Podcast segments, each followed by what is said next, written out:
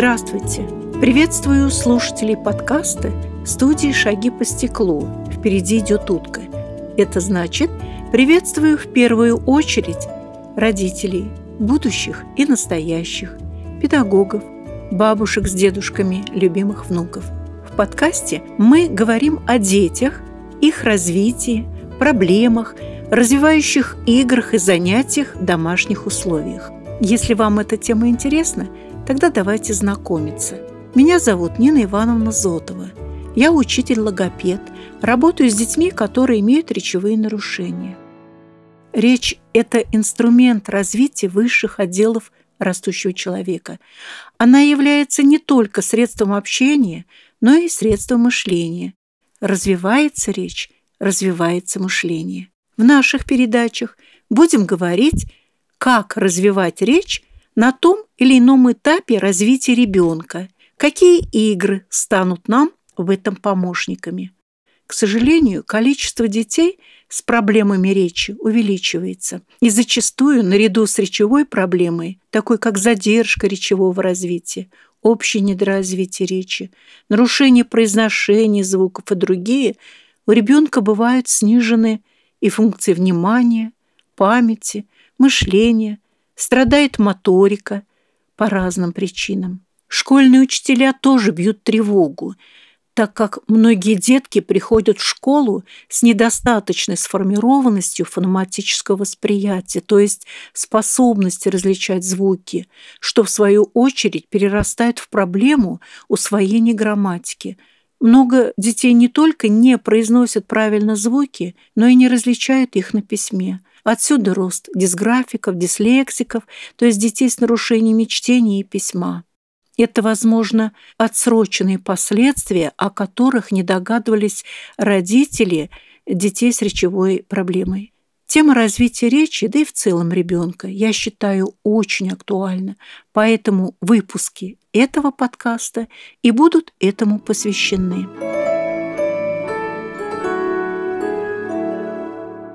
Заранее предугадать, насколько правильно и благополучно будет формироваться речь ребенка, чаще всего невозможно, поэтому желательно развивать ее с самого рождения – в своей практике я не раз встречалась с родителями, которые уверены в том, что ребенка не надо обучать, не надо отнимать у них детство. Игрушек у них много, пусть играют, а в школе научат всему. Ребенок развивается согласно своим возможностям, физиологическим и психологическим. Да, порой встречаешься с малышом, у которого нет свободного времени, чтобы поиграть в любимую игру. Он записан во всевозможные секции, кружки – он просто должен быть лучше всех. И порой не задумываются родители, как справляется со всем этим его нервная система. Не даст ли она однажды сбой? Развитие ребенка должно быть для него, а не для себя. Да, у ребенка должно быть детство. Яркое, теплое, окруженное любовью, чтобы ребенок был уверен в безопасности. Он должен, как говорится, прожить детство, и у него должно быть время для игр, это очень важно. У него должны быть игрушки, которые являются обязательным спутником детских игр и желательно сюжетно-ролевых игр, которые открывают ему разные виды деятельности. Но этим играм надо обучить, в них надо поиграть с ребенком, их необходимо оречевлять, обогащая и словарный запас ребенка, и знания об окружающем мире. Развивать ребенка, его речь нужно. И начинать в раннем предречевом периоде, чтобы устранить факторы риска, предупредить отставание, чтобы улучшить его здоровье, чтобы создать базу для сложных психологических процессов памяти, внимания, мышления и так далее. Просто этот процесс надо правильно организовать, без фанатизма. Эта задача, на мой взгляд, меня поддержат и коллеги, в первую очередь родители. От родителя во многом зависит, каким будет ваш малыш, какая у него будет речь, насколько успешно он будет социализирован.